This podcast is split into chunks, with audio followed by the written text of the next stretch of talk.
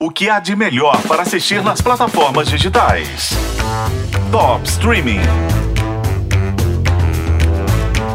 Você sabe o que é um filme ou série filmado no estilo Screen Life?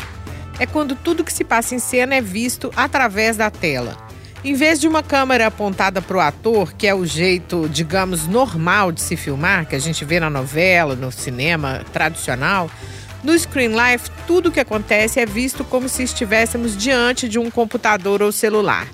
Simplificando meio grosseiramente, é como se o filme fosse uma grande reunião por Zoom. Fica aquela sensação de que a gente está espionando a vida de alguém. O espectador também tem a visão dos acontecimentos limitada pela qualidade da câmera, pela iluminação, pelo ângulo ou até pelas falhas da internet do personagem ali naquela hora.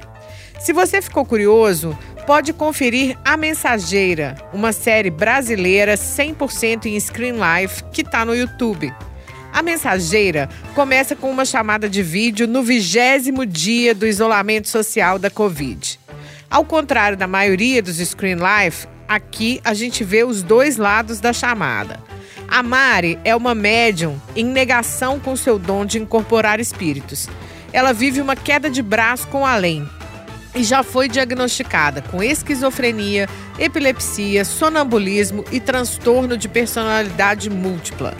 Só que os espíritos continuam incorporando nela enquanto ela dorme e depois não se lembra de nada. Eu sei que a sua pandemia é outra, que o seu vírus é outro, mas o mecanismo é bem igual. É um invasor que precisa de um hospedeiro para viver. Tava tudo até mais ou menos bem, até que ela recebe a Talita, que incorpora com o objetivo de se vingar do ex, o Rui. E o Rui, claro, vai atrás da médium depois, porque ele não entendeu nada. Com uma história dessas, a trama também tem pai de santo e muita terapia. Eu acho que eu acabei de incentivar a minha paciente, a Mari, a matar alguém. Aquela do transtorno de personalidade múltipla? Eu não concluí isso ainda. A Mari tá trancada, eles não costumam ficar muito tempo. Eles, você diz, os espíritos? Os episódios são curtinhos. O primeiro, por exemplo, que se chama A Ex-Morta, tem menos de 18 minutos.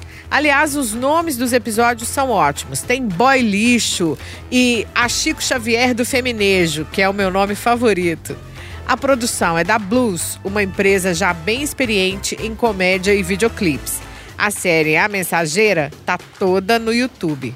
Eu sou a Isis Mota e esse é o Top Streaming que você ouve nos tocadores de podcast e na FM O Tempo.